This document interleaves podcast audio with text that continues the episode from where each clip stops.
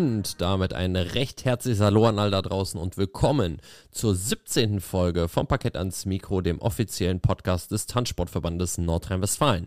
Mein Name ist Lars Pastor und ich darf auch ganz herzlich meinen Co-Host bekommen heißen, Nick Castellan. Hallo Nick. Hallo Lars. Hallo, hallo, hallo. Ein frohes neues Jahr wünsche ich dir noch, auch wenn es schon jetzt, darf man das überhaupt noch? Neun Tage ja, später? Ich, ich glaube, zwei Wochen, ist, bis zu zwei Wochen habe ich gelernt, das ist noch in Ordnung. Ist Deshalb auch dir okay. ein frohes neues natürlich. Vielen, vielen Dank. Und wir wünschen euch auf jeden Fall allen da draußen auch ähm, ein frohes neues Jahr. Ich hoffe, oder wir hoffen, ihr hattet schöne Feiertage, konntet äh, Zeit mit euren Liebsten verbringen und startet oder seid gut in das neue Jahr gestartet, in ein neues, schönes, tolles Tanzjahr 2024. Ja, wir haben unsere, oder heute ist eine sehr besondere Folge, denn wir haben zum ersten Mal keinen Gast da. Äh, wir haben aber natürlich etwas anderes mit euch vor. Wir hatten ja auf Instagram eine kleine Umfrage auch ähm, gestartet, ähm, dass wir ein bisschen mal ein paar neue Sachen ausprobieren wollen, einfach äh, dieses Jahr. Und eine Sache, die wir ausprobieren wollten, war auch mal keinen Gast dabei zu haben. Und wir werden einfach jetzt über ein paar Themen mit euch sprechen, ähm, die ihr uns auch geschickt habt oder die wir uns auch ausgedacht haben. Und wir schauen mal, wie das so wird. Bist du schon aufgeregt, Nick, für diese neue Erfahrung, die wir jetzt machen werden? Ja, ich freue mich. Das ist mal, wie du schon gesagt hast, mal was ganz Neues. Und ähm, ich finde das aber auch super, dass wir dann auch mal, das hatten wir ja schon in den letzten Folgen immer angeteasert, auch mal die Zuschauerinnen mit so Mithörer alle einbinden können. Und die ein oder anderen Themen, die sind sehr interessant. Das haben wir gerade schon in der Vorbesprechung schon ein bisschen, glaube ich, unterhalten. Und das, ähm, ich freue mich drauf. Ja, ist mal was Neues und es kann nur gut werden, auf jeden Fall. Ja, das wird's auf jeden Fall. Ja, also, wir geben uns zum ersten Thema, was wir mal ansprechen wollen. Und ähm, zwar ist das eine Wertungsrichterausbildung. Denn wer äh, sich ein bisschen schlau gemacht hat auf der TNW-Seite in den letzten Wochen, der hat gesehen, dass äh, es eine Wertungsrichter C Neuausbildung geben wird im TNW in Düsseldorf und Köln, so ich das sehe. Und dieses startet am 3. Februar 2024. Deswegen haben wir uns das auch äh, heute als erstes Thema genommen, weil es so aktuell ist. Ähm, denn es sind ja nur noch nicht mal vier Wochen mehr bis dahin. Und wer das noch machen will, kann sich auf jeden Fall auch noch ähm, anmelden. Ich glaube, die ähm, ja, da sind auf jeden Fall noch Plätze frei und man kann sie auch noch anmelden. Also ist auf jeden Fall noch genug frei. Und was wir ein bisschen machen wollen, ist so ein bisschen darüber sprechen, was ist denn überhaupt ein Wertungsrichter oder wie sieht denn zum Beispiel eine Wertungsrichter C-Ausbildung aus? Wer sich darunter nichts vorstellen kann, das kann ja auch sein, dass äh, Leute überhaupt nicht wissen, was, was macht denn überhaupt ein Wertungsrichter in der Ausbildung, vor allen Dingen in der C-Ausbildung, das ja die unterste Lizenzstufe ist. Ja, äh, Nick, ich habe ja schon gefragt, du, äh, ob du eine Wertungsrichterausbildung schon gemacht hast, aber das hast du, glaube ich, ja auch schon mal in einem Podcast, glaube ich, erzählt, dass du noch keine hast, äh, nur deine Trainer C-Lizenz. Ähm, das heißt, wir haben ja das super Beispiel, dass wir jetzt jemanden hier haben, der keine Wertungsrichter C-Lizenz hat und wir ihn fragen können, was er sich denn darunter vorstellen würde, in was in einer Wertungsrichter C-Ausbildung so drankommt. Das ist richtig, genau. Ich habe die äh, Trainerausbildung C, die habe ich allerdings schon absolviert. Und äh, ich würde mal tippen, bei den Wertungsrichtern ist es nicht gleich, aber zumindest sehr, äh, ja, viele, dass viele Themen sich auf jeden Fall äh, überschneiden und dass es ja viele, viele Dinge gibt, die in beiden behandelt werden, aber natürlich bei Wertungsrichter, äh, bei Wertungsrichterausbildung gibt es natürlich ganz andere Aspekte. Da muss man natürlich auf ganz viele andere Dinge achten. Ich würde da zum Beispiel jetzt sagen, überhaupt wie äh, mehr psychologische, äh, von der psychologischen Seite, dass da mehr darüber geguckt wird, zum Beispiel, wie wertet man überhaupt, was sind alles für, dass man auf die einzelnen Wertungskriterien natürlich eingehen muss, was natürlich bei Trainerausbildung gar nicht, äh, zumindest in der Trainer C-Ausbildung kein, ähm, ja, noch nicht dran gekommen sind oder dran kommen. Ähm, ich denke mal, das ist der größte Unterschied wirklich, dass das Einsatzgebiet, weil als Trainer musst du ja nicht aktiv werten und von daher ist es ja nicht so spannend oder auch nicht so wichtig zu wissen, wie funktioniert das ganze Wertungssystem und äh, was steckt genau dahinter. Das wäre jetzt für mich als Außenstehender so die erste Idee, wo ich sagen würde, ja, das ist so das Wichtigste oder der größte Unterschied. Aber du bist ja zum Glück im Besitz beider Lizenzen. Du kannst uns natürlich jetzt natürlich dazu mehr erzählen. Ja, all, Genau. Also ein bisschen, meine, meine, boah, meine Wertungsrichter C-Lizenz, das ist auch schon ein paar Jährchen her, ähm, seit ich die gemacht habe. Aber äh, damals äh, gab es noch ein paar andere, ähm, äh, gab es noch ein paar andere Sachen, die es jetzt heute nicht mehr gibt, äh, zumindest auf der Prüfungsseite, was aber auch sehr gut ist. Da kommen wir aber auch später noch drauf. Ähm, genau. Ja, eine Wertungsrichter C-Lizenz. Was machen wir bei einer Wertungsrichter C-Lizenz? Ähm, ja, wir wollen einfach erstmal gucken, dass wir äh, lernen zu werten. Denn das ist nicht so einfach, wie man sich das vorstellt. Ich hatte das ja, glaube ich, auch bei Petras äh, Folge auch schon mal erzählt, dass ich damals ähm, mit, mit äh, meiner damaligen Partnerin auf einem Turnier nicht erfolgreich war. Oder wir waren nicht erfolgreich, sehr unerfolgreich. Wir haben ein sehr schlechtes Ergebnis eingefahren und haben uns dann lautstark äh, über die Wertungsrichter beschwert, ähm, dass sie Wer nicht werten können. Nicht, ne? Ganz genau. Wer kennt es nicht? Ne? Das ist ja eigentlich auch, glaube ich, in jeder Folge mal hochgekommen äh, dieses Thema, dass es äh, immer die Werksrichter schuld sind. ähm, und genau, das haben wir natürlich auch gemacht, wie, wie es halt alle machen. Und äh, dann wurden wir, ähm, ja, dann wurden wir mit Stift und Papier ausgestattet für eine Landesmeisterschaft der Hauptgruppe A-Latein. Das müsste 2009 gewesen sein oder so. Also 2008. Genau, oder irgendwie sowas war das. Und dann haben wir ab dem Semifinale erst, Gott sei Dank, weil sonst wären wir ganz, ganz große Schwierigkeiten gekommen. Ab dem Semifinale mussten wir nicht offiziell natürlich, weil wir keine Wertungslizenz hatten, aber ähm, für uns selber mussten wir äh, das Turnier mitwerten. Und das war eine sehr stressige Erfahrung. Und ja, da habe ich gemerkt, okay, das hat doch, da, oder ist doch ein schwieriger äh, Job, als man immer so von außen denkt. Ähm, was, was haben wir denn für Aufgaben? Wir haben natürlich die Aufgaben, die Hauptaufgabe ist natürlich das Turnier so in, in fairer Weise zu bewerten, dass wir die Paare miteinander vergleichen und dann die besten Paare raussuchen. Und äh, hoffentlich, dass alle Wertungsrichter den gleichen am Ende raussuchen, dass wir dann am Ende einen Gewinner haben. Wir haben ja dieses äh, Majoritätswertungssystem und dieses Skating-Wertungssystem, dass wenn ähm, bei fünf Wertungsrichtern drei sagen, das ist für mich der Beste, der kriegt eine Eins, dann wird der diesen Tanz auch gewinnen, weil die Majorität der Wertungsrichter sich eben auf diesen einen festgelegt hat. Natürlich ist das selten der Fall, dass ähm, wir so eine klare Meinung haben, aber das ist so der Sinn dahinter. Das Wertungssystem ist nicht so einfach zu erklären. Ja, äh, es gibt verschiedene, du hast es auch schon angesprochen, verschiedene Wertungsgebiete die äh, ein Wertungsrichter zu erfüllen hat. Und das ist ja der Unterschied, das hatte der Horst ja auch schon mal gesagt. Ähm, das ist ja der Unterschied von dem DTV zum WDSF, also zu unserem Weltverband. Ja. Denn wir haben es ja noch so, dass bei uns das Musik oder das Musikwertungsgebiet ganz an allererster Stelle steht. Und falls das Leute nicht wussten, was ich vorher auch nicht wusste, ist, dass es wirklich Musik wird als allererstes gewertet. Ne? Das heißt, ihr seht äh, ein Paar und müsst erstmal gucken, tanzen die im Takt. Ne? Wenn die das tanzen, ist schon mal gut. Äh, das ist, äh, glaube ich, auch eine Mindestanforderung, die wir haben sollten. Ähm, und dann müssen wir weitergehen. Tanzen die auch richtig im Rhythmus, weil das ist auch eine Differenzierung, die man da ähm, treffen könnte.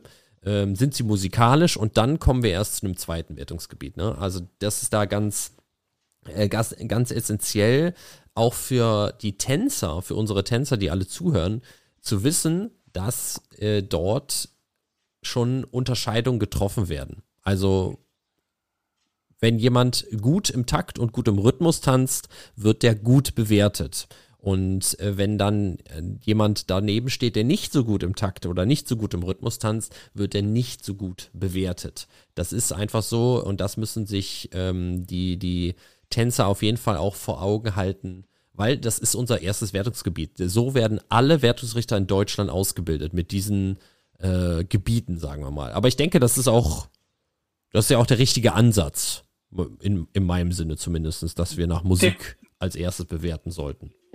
Definitiv, sehe ich genauso. Ähm, ich habe das ziemlich schnell, zum Glück von meinem Trainer damals schon gelernt, dass Musik an erster Stelle ist.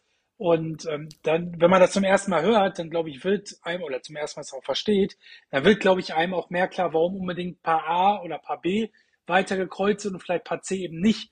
Weil so ein Turnier, wir kennen es ja, wir kennen es ja beide auch, aber vielleicht für die Zuschauer, beziehungsweise für die Hörer, die jetzt nicht so oft auf Turnieren sind.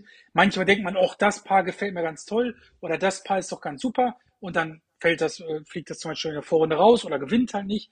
Und dann fragt man sich so typisch, woran hat es gelegen?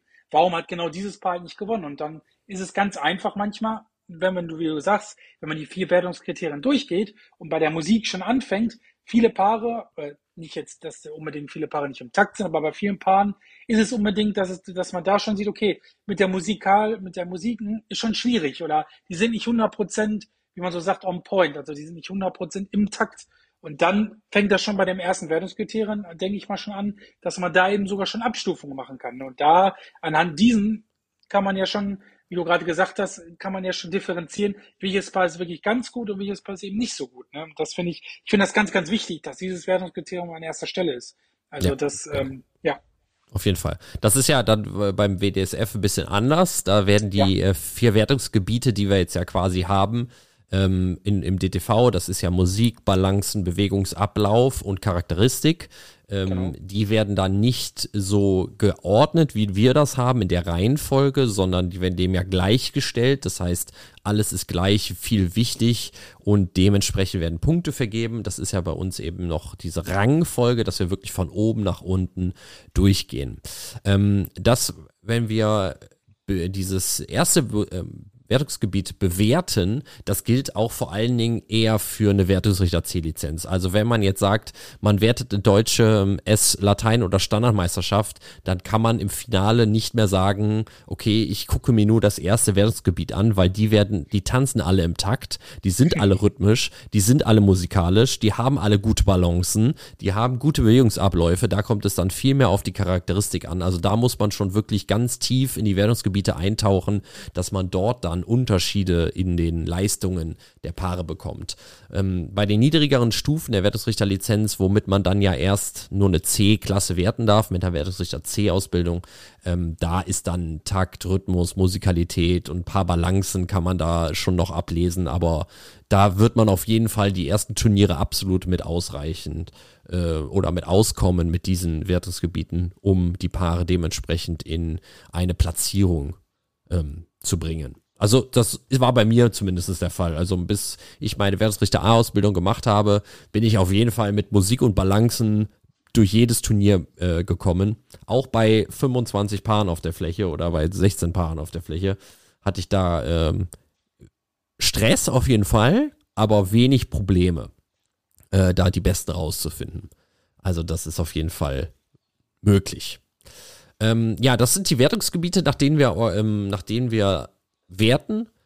Die müssen natürlich in- und auswendig für die Prüfung und auch fürs weitere Leben immer äh, parat sein. Das heißt, die müssen auswendig gelernt werden. Das sind insgesamt zwölf äh, Wertungsgebiete mit den vier jeweiligen Obergebieten dazu. Ähm, das ist auch übrigens alles einsehbar. Also das sind keine, äh, keine Informationen, die jetzt äh, hinter der Tür nur gehandelt werden, ähm, sondern die könnt ihr auch immer einsehen, wenn ihr wollt. Es gibt natürlich für die Wertungsrichter C, für die Wertungsrichter A Ausbildung gibt es auf der DTV Web Website unter dem Download-Bereich der Lehre gibt es die ganzen Ausbildungsordnungen für alle Lizenzen, die ihr euch vorstellen könnt. Ähm, und natürlich auch für die Wertungsrichter C und Wertungsrichter A Ausbildung. Ja, was haben wir noch in der Ausbildung drin? Ähm, für einen Wertungsrichter C. Was ganz Banales, was man, was du aber auch schon gesagt hast, Nick, ähm, Sportpsychologie. Äh, da geht es vor allen Dingen auch um, ähm, um einen Wertungsrichter selber. Also, äh, wie muss ich mich psychologisch überhaupt auf ein Turnier vorbereiten, das ich jetzt werten muss?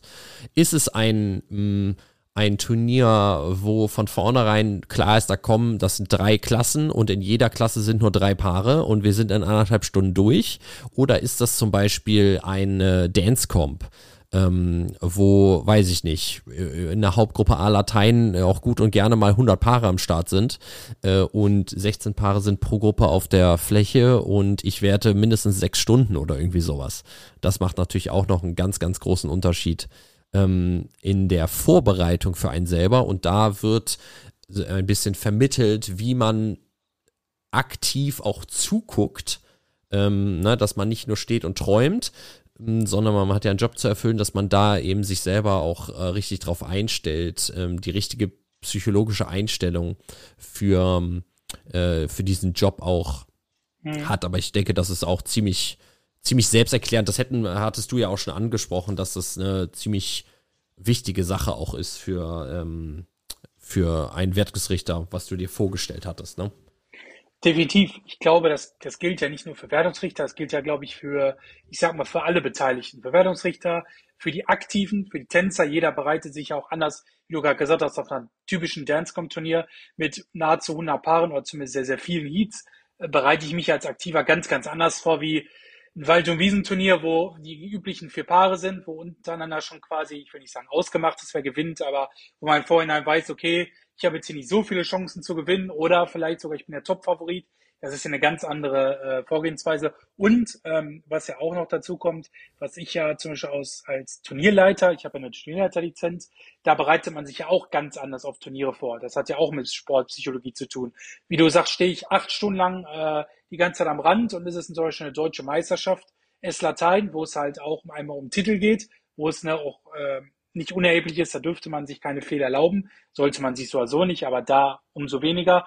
Oder ist es halt das Turnier um die Ecke bei meinem Heimatverein, bei meinem Heimatclub, wo fünf Paare sind, man kennt sie untereinander, es ist eine gemütliche Atmosphäre und man kann das alles per Du regeln und es ist alles viel, viel lockerer.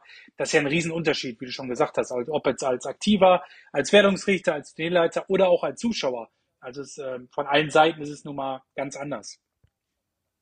Ganz genau. Ja, das ist auch äh, sehr wichtig, äh, sich als Wertungsrichter oder wer das mal anstrebt, Wertungsrichter zu machen, ähm, sehr wichtig vor Augen zu halten, dass es, äh, dass es sein kann, dass man auch als, Wert, äh, als Wertungsrichter C mal eine, äh, oder Wertungs, dann Wertungsrichter A äh, Landesmeisterschaften wertet. Und das ist ein ganz anderes An Anforderungsprofil, als ein normales Turnier zu werten.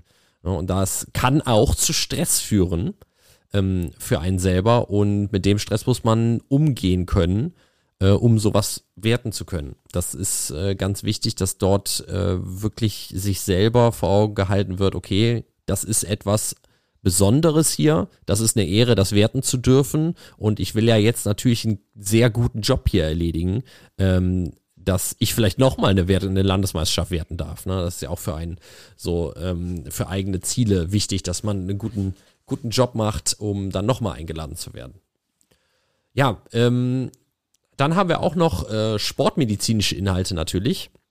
Also diese ganzen kleineren Inhalte sind ganz, die werden kurz angeschnitten. Es ist ja keine Ausbildung, die ähm, jetzt Monate, okay, es sind schon über Monate hinweg, aber im Endeffekt ja immer nur so ein bis zweimal im Monat am Wochenende.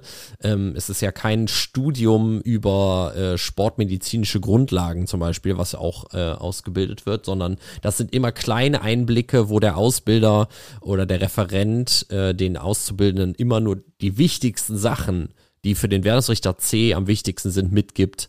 Ähm, und was zum Beispiel bei Sportmedizin da sehr wichtig ist, ist natürlich, dass man als Wertungsrichter auch ein bisschen den Körper verstehen muss, ähm, dass die Wertungsrichter verstehen, wie ein paar Bewegungen aussehen sollen oder wie der Körper muskulär ähm, oder oder oder das Gerüst des Körpers auszusehen hat, dass man tanzen kann. Das ist ja auch ganz wichtig. Aber das hast du ja auch, glaube ich, in der, in der Trainerlizenz mitge mitgelernt, oder? Diese sportmedizinischen Sachen?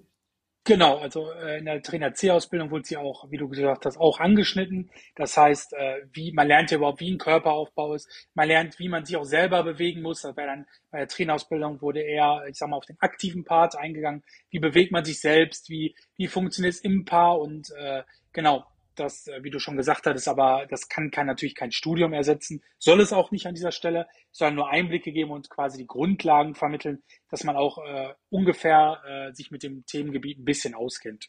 Genau. Was natürlich auch noch sehr wichtig ist, sind ähm, anatomische Merkmale der Tanzsportler. Das heißt, äh, diese individuell beurteilen zu können. Also das heißt, ähm, ein Kind kann nicht den gleichen Körper haben wie ein ausgewachsener Mann. Also ein Junge kann nicht den gleichen äh, Körperbau haben wie ein ausgewachsener Mann. Und dementsprechend darf ich als äh, Wertungsrichter das auch nicht miteinander versuchen zu vergleichen. Also ich kann nicht mit der gleichen Einstellung äh, einer Hauptgruppe, ähm, sagen wir mal Hauptgruppe D, Hauptgruppe C äh, Landesmeisterschaft an eine Kinder-D-Landesmeisterschaft rangehen, weil es einfach anatomische ähm, so große Unterschiede zwischen diesen zwei Körpern gibt, dass man da nicht äh, das eine auf das andere übertragen kann, sondern man muss immer gucken, was werte ich denn da gerade für eine Klasse. Und vor allen Dingen auch Dancecom-Beispiel, wo man mehrere Turniere wertet und die ja oft auch ähm, verschiedene Altersklassen miteinander geschachtelt sind, ähm, dass man sich da immer bewusst macht, bevor man startet in die nächste Runde, okay, welches Turnier werte ich jetzt gerade? Werte ich jetzt gerade Hauptgruppe A Latein oder werte ich jetzt gerade Masters 3D Standard? Ne, das ist, äh, da sollte man sich immer im Voraus klar machen, was werte ich und was erwarte ich denn überhaupt von diesen äh, Sportlern, die da vor mir auf der Fläche stehen. Ja, ähm, das ist zum Beispiel eine Sache, bei ab Master 3, Master 4 äh, in den A-Klassen ist ein Quickstep, das ist halt schwierig. Das ist, äh, die, die, die Sportler sind halt in einem gewissen Alter, deswegen haben sie auch diese Master, ihre eigene Master-Altersklasse, äh, ähm, um dort mit anders Gleichaltrigen noch zu tanzen. Und da kann man nicht erwarten, äh, dass nach, vor allen Dingen in einem Finale, wenn die schon drei, vier Runden getanzt haben, dass in einem Finale dann noch im Quickstep bei Minute 1,45 das noch so aussieht wie in dem ersten Walzer. Das ist einfach nicht möglich und das muss man sich auch vor, äh, den, vor die Augen halten, dass man da nicht sagen kann, oh ja, die gefallen mir aber alle nicht, jetzt kann ich keinem guten Gewissens irgendwie eine Eins noch vergeben. Ne? Also, dass da äh, auch äh, darauf geachtet wird, dass die konditionellen Unterschiede einfach auch mit äh, in Betracht gezogen werden im Hinblick auf ähm, die Merkmale der Sportler, die da vor einem stehen. Das ist auch ganz wichtig. Ja, dann gibt es natürlich auch äh, einen kleinen Exkurs in die Musik rein, denn das ist ja schließlich unser erstes Wertungsgebiet, deswegen müssten wir auch ein bisschen was von Musik äh, schon mal ähm, verstanden haben. Jeder kennt Musik, jeder weiß, was Musik ist, jeder kennt, denke ich, auch Tanzmusik, jeder sollte äh, jedem sollte auf jeden Fall bewusst sein, wenn er eine Wertungsrichterlizenz anstrebt, dass man ein bisschen was von Musik verstehen muss. Äh, dass zum Beispiel ein Wiener Walzer in einem Dreivierteltakt geschrieben ist, wie, genauso wie ein langsamer Walzer, das sollte ähm, bekannt sein. Ähm, es sollte auch als Wertungsrichter, es schadet nicht, als Wertungsrichter zu wissen, oder zu hören, ist ein Tanz jetzt gerade zu langsam oder zu schnell zum Beispiel. Das mache ich auch, wenn, wenn ich höre, zum Beispiel bei einer, äh, letztes Jahr habe ich eine Kindermeisterschaft gewertet, äh, Landesmeisterschaft und dort war, gab es glaube ich, was waren da? Eine Rumba, die einen langen Einspieler hatte. Na, das kennst du ja auch, so eine, ne, die so, so ewig lange Gedudel am Anfang hat, bevor ein hörbarer Takt entsteht. Ähm, und da bin ich dann auch hingegangen zum Turnierbüro oder zur Turnierleitung und habe gesagt, das ist für diese Altersklasse nicht angemessen, diese Musik gerade. Und dann wurde das auch äh, äh, ausgemacht, die Musik, eine neue Musik und dann haben alle Kinder auch ohne Probleme getanzt und das ist auch nicht schlimm. Also man darf auch, ähm, als Wertungsrichter darf man das auch gerne äh, sagen, dass man persönlich der Meinung ist, dass diese entweder zu langsam ist oder zu, äh, zu lange Einspieler nicht, ähm, nicht klar genug für diese Altersklasse ist, weil man will ja auch irgendwie allen die gleiche Chance geben, dass sie die Musik gut hören können und dass sie dann ihre besten Leistungen abrufen können. Also dementsprechend wird ähm, Musik auch ein bisschen in der Wertungsrichter C-Lizenz auch äh, behandelt. Das heißt, man hört ein bisschen über Musik, man hört auch, sagen wir mal, klassische, richtige Tanzmusik, wie sie vor 30 Jahren von noch äh, richtigen Orchestern eingespielt wurde, äh, dass man auch äh, hat äh, so richtig die, ähm, ja, sagen wir mal, den, den Charakter der Musik wirklich raushört.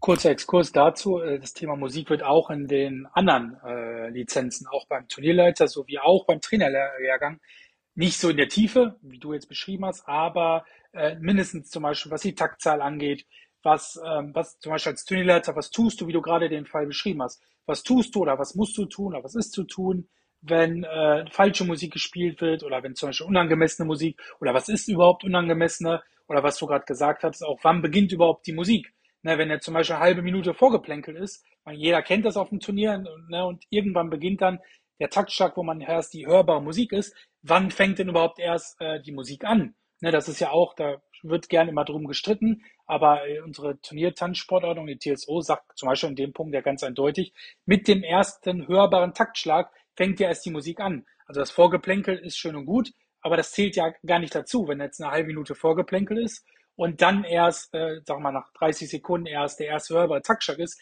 dann fängt ja erst die Musik an und ab dann zählen auch erst die anderthalb oder maximal 1,45, je nachdem, dann fängt ja erst die Musik an zu zählen. Das ist ja einfach auch mal gut zu wissen für vielleicht auch für unsere aktiven Zuschauer bzw. Zuhörer äh, auf so einem Turnier. Man muss sich noch nicht stressen, wenn jetzt nur weil die Musik angeht, heißt es noch gar nicht, dass auch die Runde aktiv anfängt, sondern erst, wenn der erste hörbare Taktschlag ist, dann fängt ja erst die Runde quasi, dann darf er auch erst gewertet werden. Ne? Ganz genau, das ist äh, richtig. Auch wenn, genau, wenn der erste Taktschlag ist und die Vorbereitung eines Paares ist eigentlich auch nicht zu bewerten. Also das, äh, das äh, Intro nennt man das ja so. Genau, also bei der genau. Formations gibt's ja bei den Formationsleuten, die wissen das, gibt's ja auch immer ein Intro, ähm, ja. wo die, was auch nicht zu bewerten ist, obwohl die, das, die Formation schon tanzt zu Musik, aber es ist trotzdem nicht zu bewerten. Das gleiche gilt auch beim Einzeltanzen. Das heißt, das Intro des Paares ist bis zum ersten Tanzschritt dementsprechend. Das ist bei einer D- und C-Klasse normal irgendwie eine Basic-Figur eigentlich auch nicht zu bewerten. Das heißt, wenn das Paar sich in Standard in der D-Klasse äh, eine, sagen wir mal, eine für einen selber eine komische ähm, Paarpositions-Choreografie, sagen wir mal, so hat, also die stellen sich irgendwie komisch auf, ist, darf ich das nicht bewerten, weil das ist keine keine Figur. Das ist also quasi das Intro, diese Aufstellung. Und dementsprechend ist das nicht zu bewerten. Wenn die dann tanzen ähm, wie Thomas und Violetta Feinsiel, dann muss ich denen leider immer noch die Eins geben, auch wenn ich sage, die stellen sich irgendwie komisch auf. Hm? Aber ja, auf jeden Fall auch immer nicht zu vernachlässigen, die Musik. Dann gibt es natürlich auch ähm, aus der Sportmedizin noch eine Sache, die das Sehen von uns betrifft. Also man wird zum Beispiel, es wird einem vermittelt, wie man überhaupt zu sehen hat. Also da denken sich vielleicht die meisten jetzt, okay, ich kann eigentlich sehen, aber ähm, es gibt Sehstrategien oder ähm, Aufmerksamkeitsstrategien, was, äh, was Paare auch aktiv benutzen zum Beispiel, um die Aufmerksamkeit auf einen zu lenken. Das heißt, was wir jetzt gerade gesagt haben, das Intro ist eigentlich nicht zu bewerten, das heißt, die Paare sagen sich, okay, wir machen kein Intro. Der erste Schlag der Musik fängt an und wir fangen sofort an zu tanzen. Das heißt, sie lenken die Aufmerksamkeit damit auf sich drauf, äh, weil wir Menschen sind so, wenn äh, wir gucken, wir, wenn wir auf eine sich nicht bewegende Fläche gucken und es bewegt sich plötzlich etwas, dann gucken wir dahin. Das heißt, die anderen Paare stehen auf der Fläche, das eine Paar fängt sofort an zu tanzen und es ist leider unterbewusst so, dass man dahin gucken wird. Das heißt, äh, das wird den Wertungsrichtern dort auch vermittelt, dass Paare sowas aktiv auch benutzen, um Einfluss zu nehmen. Was heißt Einfluss nehmen? Jetzt nicht direkt, aber versuchen die äh, die ganze Aufmerksamkeit auf sich zu lenken. Was ja auch legitim ist. Das ist ja auch kein, kann man ja keinem vorwerfen, weil man muss ja gekreuzt werden, um weiterzukommen. Ne? Also dementsprechend ist das ja eine vollkommen gute Sache eigentlich, wenn sie sagen, ich möchte, dass die Wertungsrichter mich als erstes sehen, weil ich bin so gut, dass sie mir auf jeden Fall ein Kreuz geben müssen. Das ist ja absolut okay.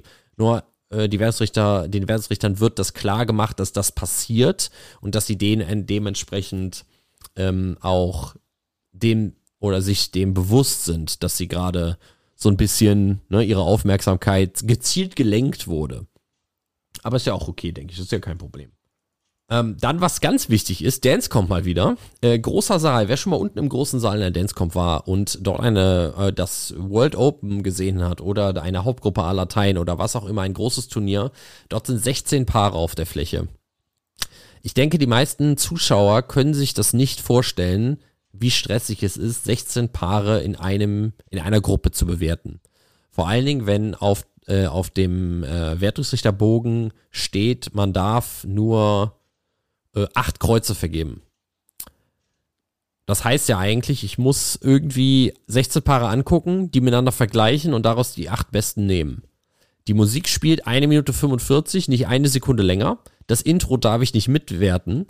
Das heißt, wir fangen mal äh, bei 10 Sekunden an zu werten. Dann haben wir eine Minute 35 und ich möchte 16 Paare angucken. Äh, das ist, das ist zügig, würde ich sagen. Oder aus Erfahrung kann ich sagen, das ist sportlich. Denn man kann jetzt sagen, okay, dann hat man ja ungefähr 10 Sekunden pro Paar das anzugucken. Aber ich muss 10 Sekunden ist pro Paar, ich muss das Paar finden oder ich muss ein Paar angucken. Ich muss das analysieren, was sie tanzen. Ich muss äh, sagen, ist das so, wie ich das haben möchte, als meine persönliche Meinung? Tanzen die im Takt? Sind die rhythmisch? Tanzen die musikalisch? Haben die gute Balancen? Wie ist der Bewegungsablauf im Raum? Etc. pp. Und dann, das Schwerste, was die meisten Leute gar nicht dabei bedenken, ist, habe ich denn jetzt die Nummer des Paares gesehen? Oder tanzen wir gerade im Cha-Cha und die, die beiden tanzen 30, 40 Sekunden vor mir, aber in einem Side-by-Side-Part und drehen sich nicht um wenn ich sage, okay, das ist das tollste Paar, was ich jemals gesehen habe, aber ich sehe die Nummer nicht, wie soll ich das Paar kreuzen? Also das muss auch den Paaren klar gemacht werden, dass, äh, dass der Wertungsrichter manchmal gar nichts dafür kann, wenn er die Nummer nicht sieht.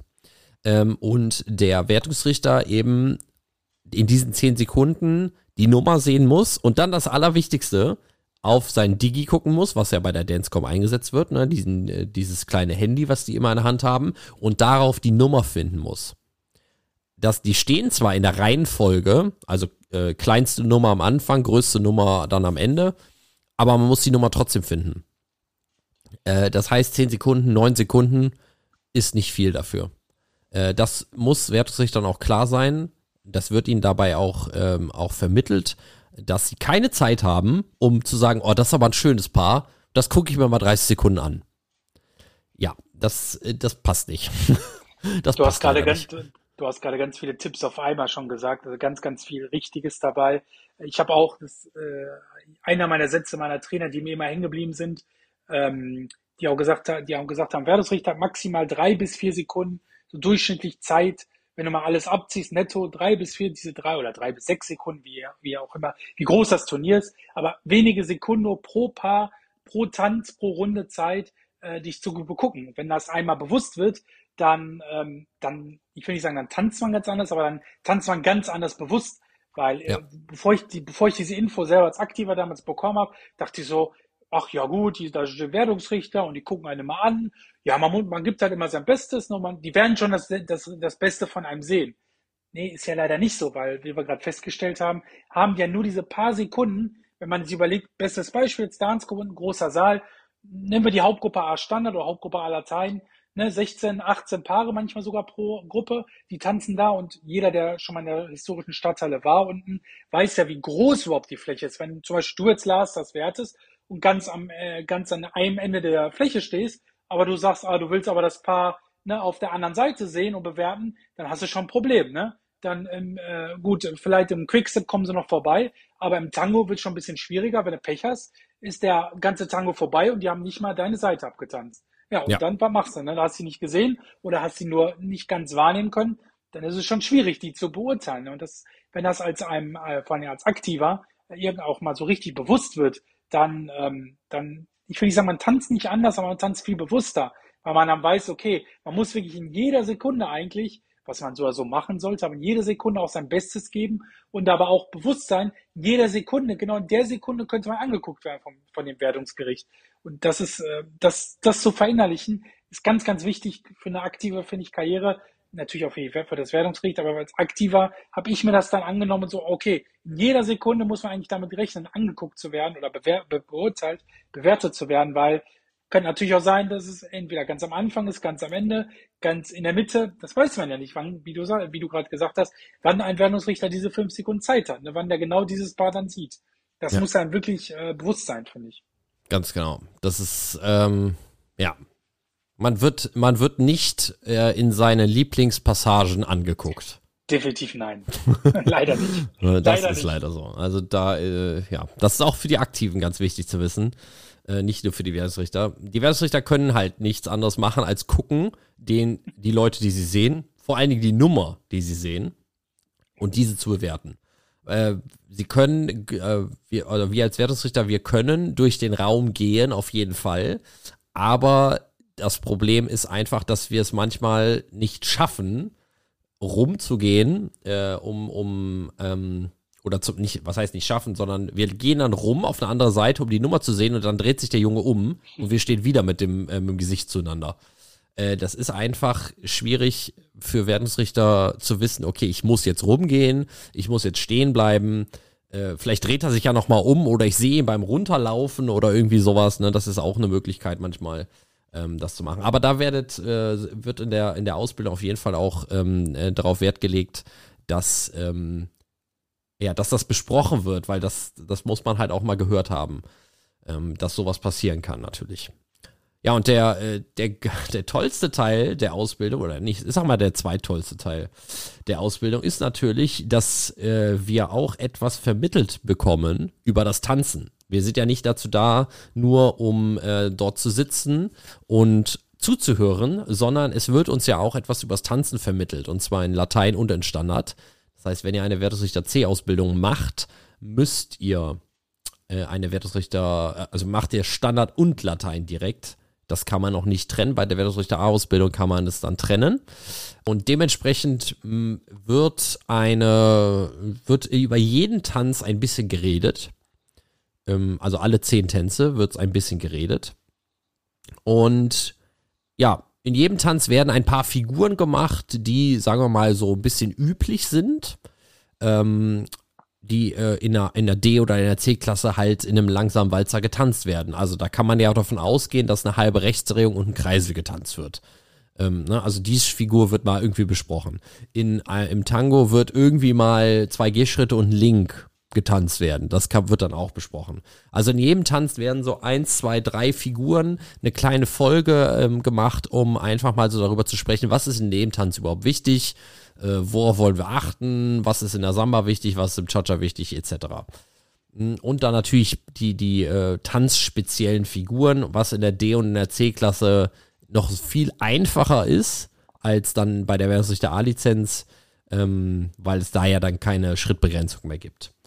Ja, das ist der zweittollste Teil. Und der tollste Teil der Wertungsrichter C-Ausbildung ist natürlich äh, das Probewerten. Das, werdet, das ist auf jeden Fall auch dabei. Das heißt, man trifft sich mit der ganzen, äh, mit dem ganzen Kurs, sagen wir mal so, trifft man sich an einem Turniertag irgendwo in Nordrhein-Westfalen und dort wertet man Probe, so was der Name schon sagt. Das heißt, äh, ihr geht da alle hin ähm, mit euren Ausbildern zusammen, mit einem Ausbilder, mit beiden Ausbildern, das kommt immer drauf an. Und dann wertet ihr dort ein Turnier. Das heißt, ihr, äh, es sind fünf normale Wertungsrichter da, die das Turnier normaler werten. Plus ihr steht alle am Rand, plus euer Ausbilder steht am Rand und ihr wertet auch einfach. Ähm, und ja, das ist für die Paare, die dort tanzen, immer ganz interessant, weil die wissen das vorher nicht, dass da plötzlich 50, 40, 30, 20, wie viel auch immer, ähm, äh, Wertungsrichter, Neuausbilder oder Neuausgebildete stehen am Rand. Und für die ist das dann immer eine ganz aufregende Situation. Die tanzen auch noch ganz anders, als wenn sie sonst auf dem Turnier tanzen. Da kann oh. ich sogar was zu sagen, weil ich selber betroffen bin. Hast du das äh, mal gehabt? Ja, tatsächlich, genau. Oh, krass, ja. Das war schon ein paar Jahre her, Kombi-Lehrgang, äh, bei einem Kombi-Lehrgang Anfang des Jahres. Ah, okay. Mhm. Ich weiß nicht, 2017, 2018 ungefähr ungefähr so in dem Maße. Ähm, da gab es, wer sich noch erinnern kann, an damals, vor ein paar Jahren gab es da bei den Kombi-Lehrgängen auch äh, eingeschachtelt ein Turnier, Samstagabends, ja. Latein. Äh, das gibt's jetzt leider nicht mehr. Äh, ich glaube aufgrund einfach, weil es zu wenig Paare mal im Endeffekt gab. Äh, aber ähm, damals gab es immer noch tatsächlich dieses Turnier und da gab es dieses äh, von dir erwähnte Probewerten. Und ähm, ich kann mich noch erinnern, wir Paare wussten davon gar nichts wir hatten, wir haben uns dann alle darauf vorbereitet und dachten so, oh, ist ja toll, mal hier zu tanzen dann und ist ja auch bestimmt äh, ganz lustig hier, weil es ja eine ganz andere Atmosphäre ist. Ja, ja. und da auf einmal äh, wurden wir dann aufgerufen zum ersten Tanz und dann standen wir da und auf einmal waren wirklich 50 oder 60 Leute umrum und haben alle Papier und Zettel in der Hand gehabt. Äh, uns wurde das vorher nicht gesagt, damit wir einfach nicht uns äh, kirre machen und verrückt werden. Aber dann standen wir da und wussten natürlich nicht, also wir wussten natürlich schon, was in dem Moment dann los ist, aber man weiß ja gar nicht, wer dann wirklich die fünf Wertungsrichter sind, die einen in dem Moment wirklich aktiv bewerten. Das war eine Situation, ich muss sagen, äh, die sollte man hier mitgemacht haben, finde ich. Das ist was ganz Außergewöhnliches, aber das ist äh, gar nicht vergleichbar mit einem normalen Turnier. Also normalerweise hat man ja mal sein, Wertung, sein Wertungsgericht und weiß ungefähr, wo die Wertungsrichter stehen und wohin man sich wie präsentieren soll. Aber wenn auf einmal 50 äh, Leute um einen rumstehen und alle Stift und Zettel in der Hand haben, ähm, das ist schon was Besonderes. Das äh, äh, eine etwas, ich würde mal sagen, eine etwas drückende Stimmung auch, weil natürlich ähm, in dem Moment weniger Zuschauer auch äh, im Moment in dem Moment waren. Aber ähm, man weiß halt gar nicht so recht, äh, ja, ist es, ist es komplett was anderes. Also, ja. äh, hast du das schon mal mitgemacht, Lars? Nee, nee, ich habe das, äh, ich ah, okay. hab, ich stand nur am Rand halt ein paar ah, Mal schon als okay. Probewertungsrichter. Aber, aber dann kennst du es ja aus der anderen Situation immerhin, ne?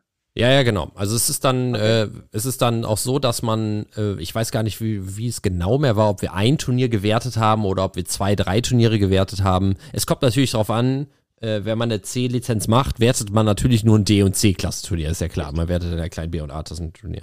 Das heißt, wir haben dann ähm, die Vorrunde gewertet, da war, kann ich auch nicht mehr sagen, wie viele Paare da waren, ob das jetzt zehn oder fünf waren. Auf jeden Fall haben wir eine Runde gewertet. Ähm, das war mit Christa Fenn. Äh, wir waren mit dem Standard-Turnier, waren mit Christa Fenn zusammen.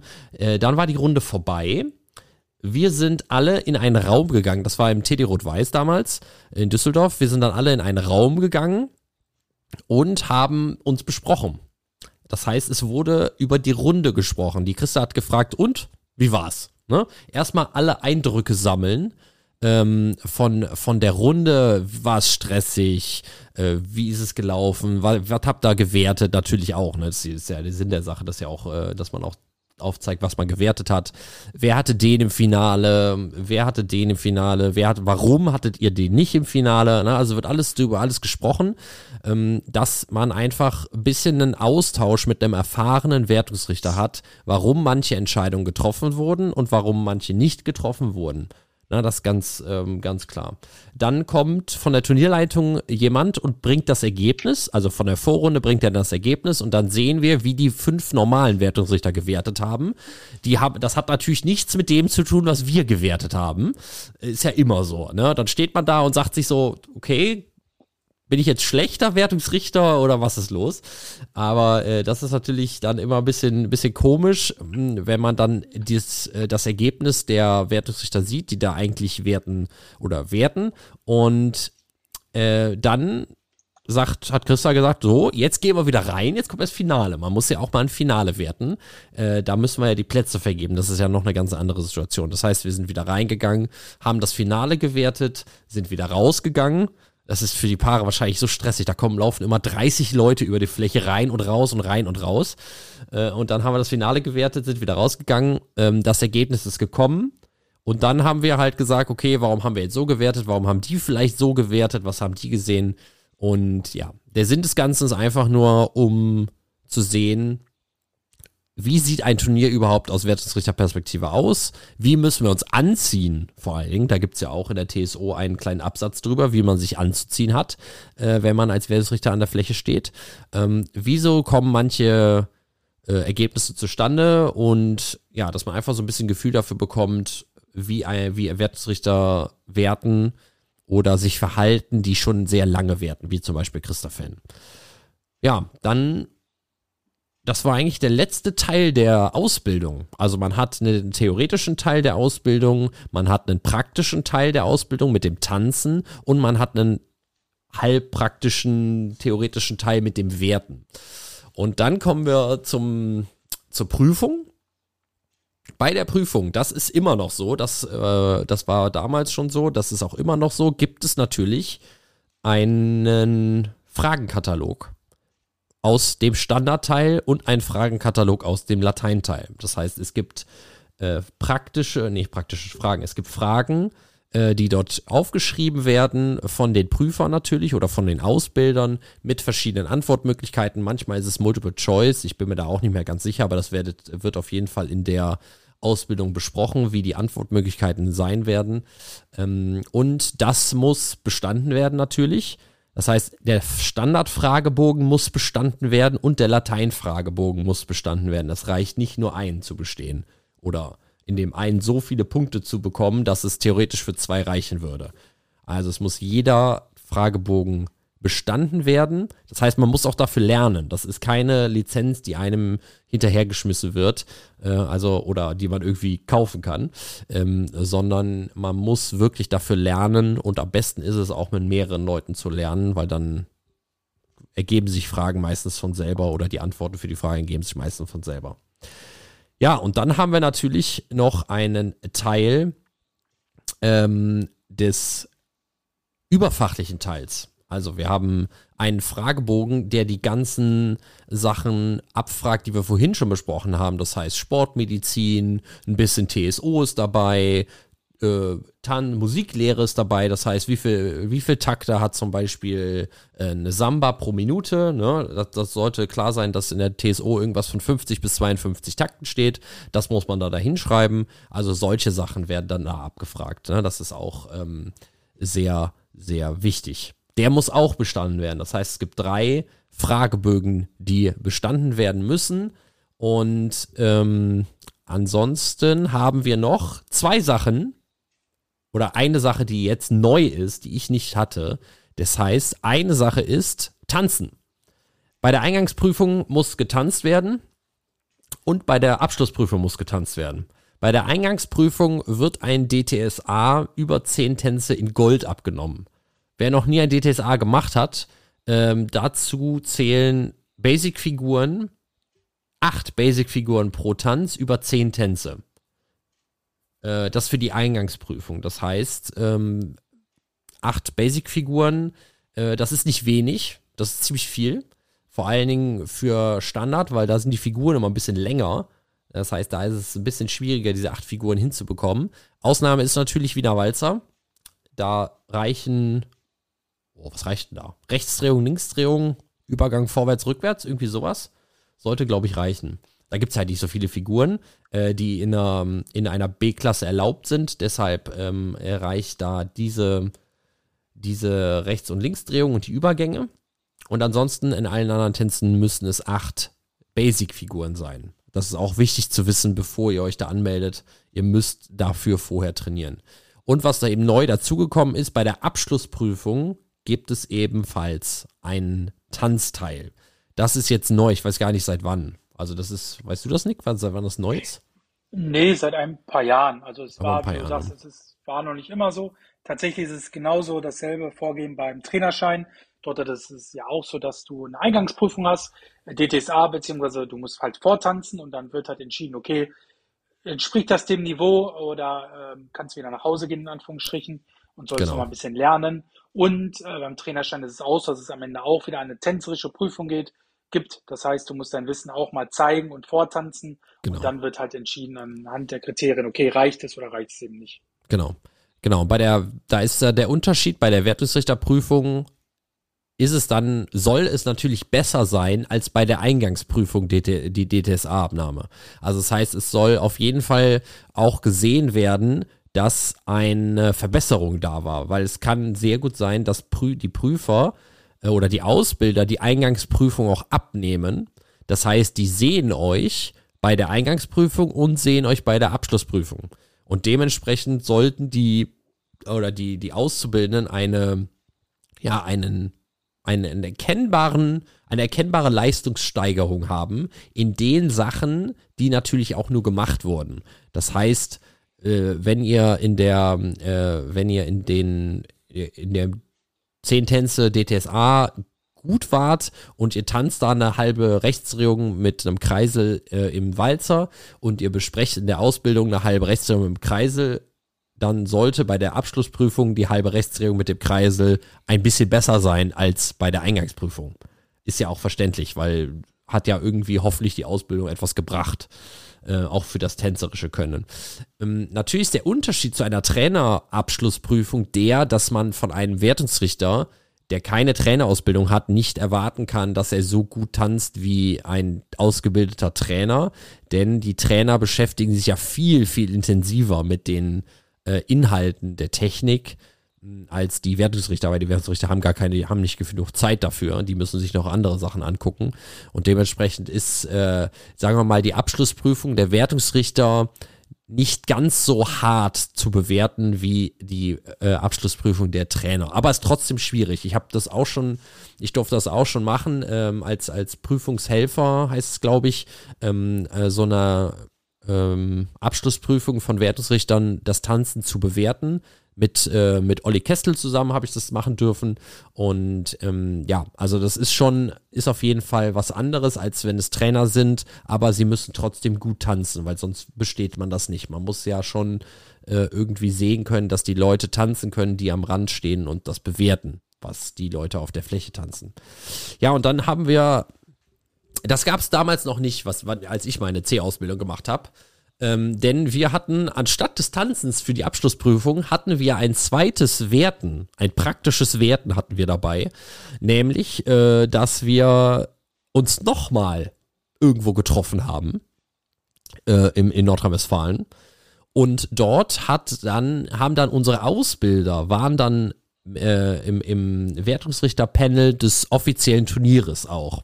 Das heißt, damals habe ich meine Ausbildung gemacht bei Oliver Kessler, der hat einen überfachlichen Teil gemacht, bei Christa Fenn, die hat Standard gemacht und bei Petra, die hat äh, Latein gemacht. Und die drei waren auch im offiziellen ähm, äh, Wertungsrichterpanel eingesetzt und wir mussten alle um die Fläche rumstehen und mussten dieses Prüfungsturnier als Wertungsrichter mitwerten. Natürlich ist unsere Wertung nicht mit in die richtige Wertung eingeflossen, sondern nur die unserer Ausbilder. Und aber die Vorgabe, um diesen Teil überhaupt zu bestehen, war, dass wir die gleichen, dass wir die ersten drei Plätze äh, des Turniers erkennen mussten. Das heißt, Olli, Christa und Petra mit den zwei anderen Wertungsrichtern zusammen, da weiß ich auch nicht mehr, wer das war, die haben ja ein Ergebnis zusammen erwertet und bei unseren drei Leitwertungsrichtern mussten wir als Prüflinge die gleichen ersten drei Plätze äh, erkennen. Was ja, sagen wir mal, eine gute Idee ist. Wenn die Wertungsrichter, die Leitwertungsrichter, also die Ausbilder, sich auf die ersten drei einigen, müssten die Prüflinge auch die ersten drei erkennen. Das war eine sehr, sehr stressige Situation, weil darauf konnte man sich nicht vorbereiten, wirklich. Na, es ist ja immer, immer eine Sache, wer wert oder wer tanzt denn an dem Tag? Äh, wie sind die drauf? Habe ich überhaupt eine Ahnung, was äh, meine Ausbilder wirklich jetzt werten werden? Also das war eine ganz stressige Situation, weil wir alle so unsicher waren, ob wir das wirklich hinbekommen. Nicht, dass wir deswegen alle durchfallen. Und äh, das war auch das letzte Mal, dass das passiert ist, ähm, dieses, äh, dieses Werten denn unsere Prüfer konnten sich leider selber nicht auf drei einigen. Äh, das heißt, die Wertungen von den dreien sind so kreuz und quer durch, durch, äh, durchs Finale geflogen, dass wir überhaupt keine Chance hatten, äh, da richtig zu liegen. Ähm, ja, ich glaube, ich hatte auch nicht die ersten drei. Also bei der Siegerehrung habe ich geguckt, da habe ich gesagt, so ja, den ersten hatte ich so äh, den zweiten nicht und den dritten auch nicht und das war alles ein bisschen anders und dann haben die gesagt, okay, ähm, wir waren selber uns nicht einig, das heißt, äh, dort haben dann alle bestanden gehabt, weil sich die Prüfer eben selber nicht einig waren. Was nett war, aber ich denke auch die einzige wirkliche Möglichkeit in der Situation, ähm, da ja keiner sich wirklich ja sagen oder eingestehen konnte, ich habe jetzt falsch gewertet. Ne? Und das war dementsprechend schon lustig, aber seitdem gibt es das eben nicht mehr und dafür ist eben das Tanzen auch äh, dann reingekommen. Was ich denke, ist auch eine bessere äh, Methode, um nochmal die Wertungsrichter darauf zu schulen, wie was auszusehen hat. Und ich glaube auch, äh, den anderen Teil, den ich damals noch gemacht habe, das Rhythmusklatschen gibt es auch nicht mehr. Ähm, das ist lustig gewesen. äh, denn ähm, man musste den, äh, den Rhythmus einer vorgegebenen Folge, einer D- oder C-Klassenfolge, also in, innerhalb der Schrittbegrenzung, musste man nachklatschen. Das heißt, der äh, Prüfer, oder ich weiß gar nicht, da gibt es wahrscheinlich vorbereitete ähm, Unterlagen für. Dort äh, hat jemand eine quasi eine Basic-Folge aus dem Cha-Cha ähm, aufgeschrieben. Also da stand dann, wenn man jetzt Grundschritt tanzt, steht da 4 und 1, 2, 3, 4 und 1. Und das muss man eben entweder nachklatschen, nachklopfen oder nachzählen. Also du, man kriegt ein Blatt auf den Tisch gelegt. Dort steht dann wirklich diese Zahlenreihenfolge 1, 2, 3, 4 und 1, 2, 3. Und das muss man dann entweder nachklopfen oder nach zählen auf Musik. Also im Hintergrund hat, glaube ich, eine Stunde lang Cha-Cha-Musik äh, gelaufen und äh, dann saßen die ganzen Prüflinge da mit diesen Blättern vor den Gesichtern, immer vor einem äh, Prüfer und dann wurde die ganze Zeit geredet, geredet, geredet in äh, Cha-Cha ähm, in Latein und dann, glaube ich, im Quickstep in Standard und das musste man eben auch bestehen. Das heißt, äh, das gab es damals noch, das gibt es jetzt aber, glaube ich, auch nicht mehr. In anderen Landesverbänden gibt es das, meine ich äh, noch, aber bei uns ist eben das Tanzen dazugekommen, was ich denke ich auch ähm, ein bisschen mehr Sinn macht. Ja, äh, und wenn ich genauso. Ja, das auf jeden Fall. Also das Klatschen war immer komisch, weil wir da, weil wir da immer, äh, man wurde immer abgelenkt von den anderen. Wenn jemand am Nebentisch sitzt und der klatscht, mhm. der ist in einer anderen Zeile als du selber äh, und du liest dir das durch und du klatscht das und dann klatscht jemand gerade neben dir einen anderen Rhythmus. Oh, das war immer böse. Ja, äh, aber da ich, ich glaube auch nicht, dass da viele durchgefallen sind, so meines Wissens nach. Ähm, das war eigentlich äh, doch sehr, man hatte da jetzt nicht nur einen Versuch Zeit, ne? Also das, dass man jetzt gesagt hat, okay, das war jetzt der erste Schlag war falsch, darfst wieder nach Hause gehen.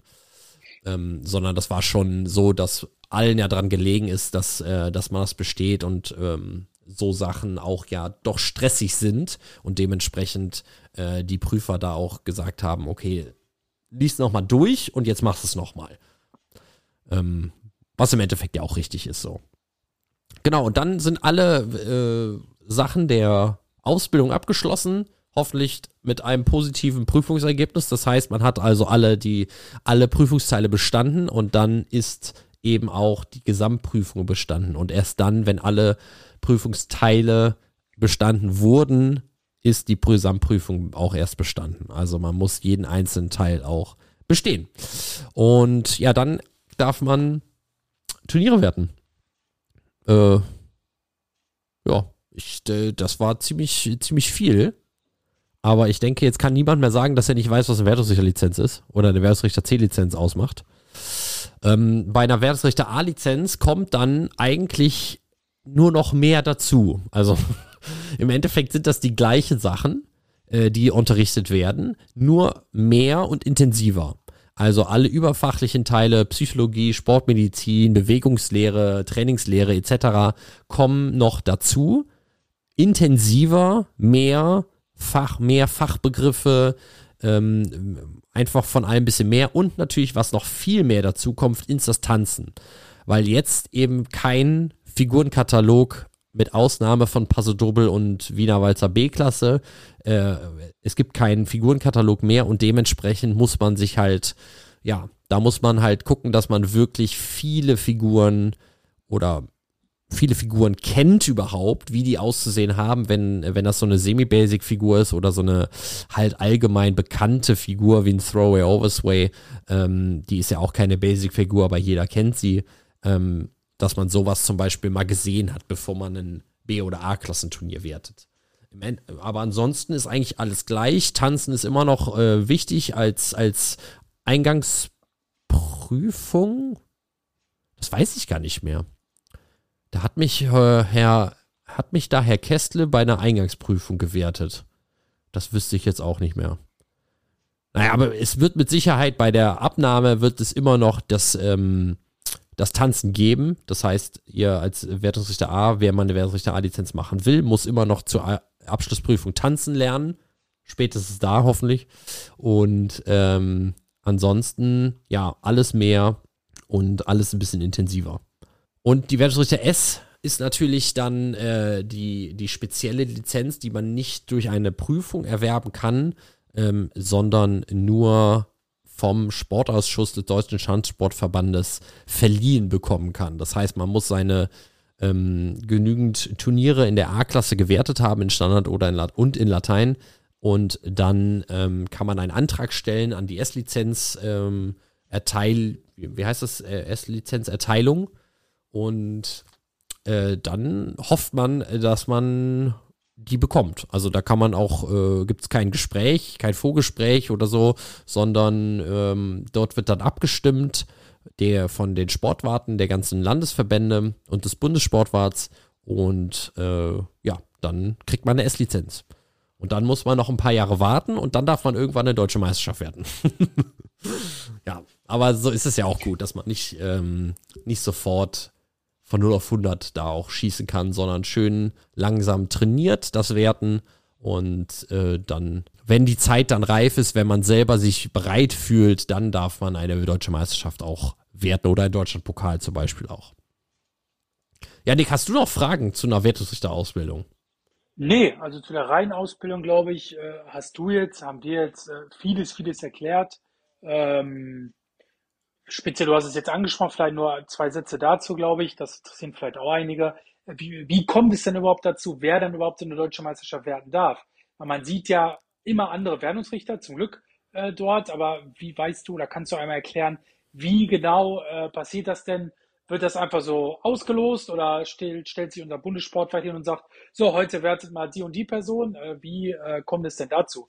Vielleicht interessiert er das auch ein, wer vielleicht das mal vorhat, eine Wertungsrichterlizenz anzustreben oder vielleicht sogar eine hat, nur eine C-Wertungsrichter und mal sagt, oh, ich möchte auch mal so eine deutsche werten. Wie kommt es denn überhaupt dazu? Wie ist denn da der Prozess? Kannst du das vielleicht mal so zusammenfassen in zwei Sätzen? Ja, es ist ja äh, so, dass wir als wir als Landesverband Nordrhein-Westfalen oder Tanzsportverband Nordrhein-Westfalen sind ja sehr groß. Das heißt, wir haben viele Wertungsrichter, wir haben viele S-Wertungsrichter und ähm, das hieße, dass jeder oder theoretisch jedes Mal, wenn eine deutsche Meisterschaft stattfindet oder ein deutscher Pokal, ein anderer nordrhein-westfälischer Wertungsrichter werten könnte. Und es würde immer noch nicht alle ähm, oder immer noch nicht alle Wertungsrichter hätten gewertet. Und äh, um es gibt natürlich auch Landesverbände, die kleiner sind, die viel kleiner sind, die nicht so viele Wertungsrichter haben und die dann eben, wenn sie einmal eine Meisterschaft gewertet hätten, ähm, dann der Landesverband überhaupt gar nicht mehr werten dürfte. Ne? Weil es nur ein oder zwei Wertungsrichter dort gibt. Das heißt, wir haben im DTV das äh, so geregelt oder in der TSO ist es so geregelt, dass gar nicht Wertungsrichter gezogen werden oder ausgelost werden für eine deutsche Meisterschaft, sondern es werden die Landesverbände ausge ausgelost. Also es ist äh, eben so, dass, dass dementsprechend die Landesverbände gezogen werden und aus den gezogenen äh, Landesverbänden wird dann natürlich ein Wertungsrichter bestimmt, der dann eben die deutsche Meisterschaft äh, werten darf. Also ähm, dementsprechend, ja, ich glaube, dieses Jahr, in, in 2024, ist zum Beispiel Nordrhein-Westfalen, ähm, hat das Losglück eben so, oder sagen wir mal Lospech für uns so entschieden, dass wir gar nicht, gar nicht viele Wert, äh, Wertungsrichter zu deutschen Meisterschaft schicken werden. Also das ist halt immer, kommt immer darauf an, wird unser Landesverband gezogen oder wird er eben nicht gezogen. Und die ganzen äh, Wertungsrichter, die deutsche Meisterschaft überhaupt nur werten dürfen, die sind ja auch alle in einem Topf, deswegen heißt es auch der Bundeswertungsrichter Topf. Ähm, das sind wirklich die unsere Top-Wertungsrichter, die äh, auch nur die Meisterschaft werten dürfen. Und dazu wird man auch nur berufen. Also es ist äh, dann, nachdem man eine S-Lizenz bekommen hat, muss man ein paar Jahre werten, S-Klassenturniere auch werten und dann wird man in den Topf berufen ähm, von den Bundessportwarten, äh, nicht von den Bundessportwarten, sondern von den Sportwarten und äh, dann ist man dazu berechtigt, auch deutsche Meisterschaften zu werten. Also das dauert immer ein bisschen, bis man dann mal eine deutsche Meisterschaft wertet. Aber ist ja auch, wie gesagt, schon vollkommen okay so. Und danach kann man dann immer noch eine WDSF-Lizenz anstreben, aber das ist dann nochmal ein ganz anderes Thema und äh, die Ausbildung dazu ist auch dann nochmal erheblich schwerer. Ja, wenn ihr jetzt irgendwie ähm, Interesse daran gefunden habt, äh, euch eine ähm, Wertungsrichter C-Lizenz anzuschaffen, wer das noch nicht gemacht hat, äh, der kann auf der TNW-Website sich ein bisschen darüber informieren. Äh, unter ähm, unter Lehre natürlich und dann Lizenzerwerb. Ähm, dort gibt es Infos zu dem kommenden Wertungsrichter C Lehrgang, der am 3.2.2024 startet und der erste Termin ist auch in Düsseldorf im Boston Club. Das heißt, äh, dort ist der allererste Termin und es ist auch, so wie ich gesehen habe, ein bisschen auch alles über Nordrhein-Westfalen mal verteilt, hauptsächlich zwischen Köln und Düsseldorf und ähm, wer dazu Interesse hat, kann auch gerne ähm, sich darüber informieren oder sich auch direkt anmelden, wenn ihr es machen wollt. Äh, denn ich denke, es ist fürs eigene Tanzen auch sehr gut, wenn man eine Wertungsrichterlizenz ähm, selber hat, denn dann sieht man die Dinge ganz anders, als wenn man sie noch nicht hat. Ja, ich äh, bin soweit denke ich, mit allem durch. Hast du noch eine Frage oder willst du noch was anderes anmerken? Äh, nee, äh, Lars, äh, ich hätte nur noch einiges zu spoilern. Und zwar ähm, die etwas erfahrenen Tänzer, beziehungsweise die schon etwas länger unterwegs in unserem Landesverband, die kennen es noch unter einem anderen Namen oder haben da vielleicht sogar schon dran teilgenommen. Und zwar die NRW-Pokalserie, der TMW-Pokal. Den äh, gibt es ja aber nicht mehr. Das heißt jetzt nämlich anders, Lars. Und zwar. Das ist äh, NRW Comp gibt es äh, ab diesem Jahr und das ersetzt die NRW Pokalserie. Und das ist ja eine neue Serie, über die wir auf jeden Fall auch noch ähm, mal näher euch ein paar Sachen bringen werden, aber dass ihr euch das schon mal notieren könnt, das erste Turnier oder der erste Termin dieser neuen Turnierserie NRW Comp findet am äh, 6. und 7. Juli im Rahmen der Dancecom statt, also in Wuppertal in der historischen Stadthalle. Dort wird das erste Turnier oder die ersten Turniere dieser Serie stattfinden und äh, alle weiteren ähm, Infos kriegt ihr dort äh, auch auf der TNW-Seite. Und ja, da könnt ihr euch ein bisschen einlesen. Aber wie gesagt, dazu werden wir auf jeden Fall auch nochmal eine kleine gesonderte Special-Folge für euch aufnehmen. Und ansonsten haben wir noch ein paar Termine, die wir euch äh, präsentieren wollen. Und zwar war jetzt ja schon, heute ist ja der 9. Januar, das heißt am Wochenende war schon der Bundesliga-Start der ähm, äh, Standard- Formationen und ähm, in Ludwigsburg war das. Und da gratulieren wir auch herzlich nochmal äh, Rudi Knack, denn äh, Braunschweiger TSC hat dort gewonnen. Ähm, und dann sind wir nächste Woche in Buchholz, also nicht wir sind in Buchholz, aber die Bundesliga Lateinformationen sind in Buchholz. Also wer dahin gehen möchte, am 13. Januar in Buchholz findet äh, das Turnier dort statt. Dann haben wir am 20.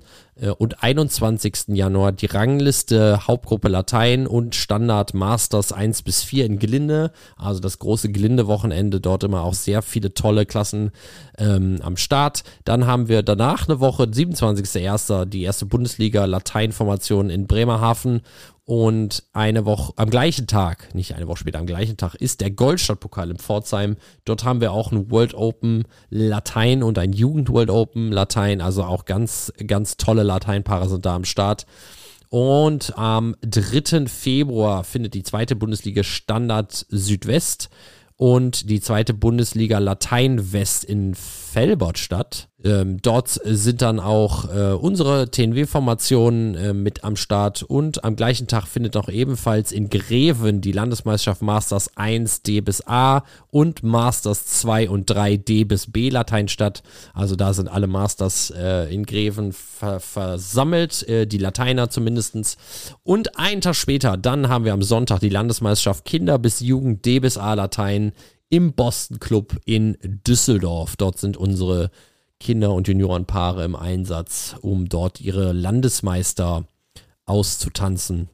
Ein paar haben ja auch jetzt den Altersklassenwechsel gehabt. Das ist ja bei den Kindern und Junioren immer so. Also dort wird es wieder viele neue Landesmeister geben, wenn die Älteren in einer neuen Altersklasse sind. Ja, ansonsten sind wir damit durch. Äh, vielen Dank fürs äh, Reinschalten. Vielen Dank an dich, Nick, fürs Durchhalten.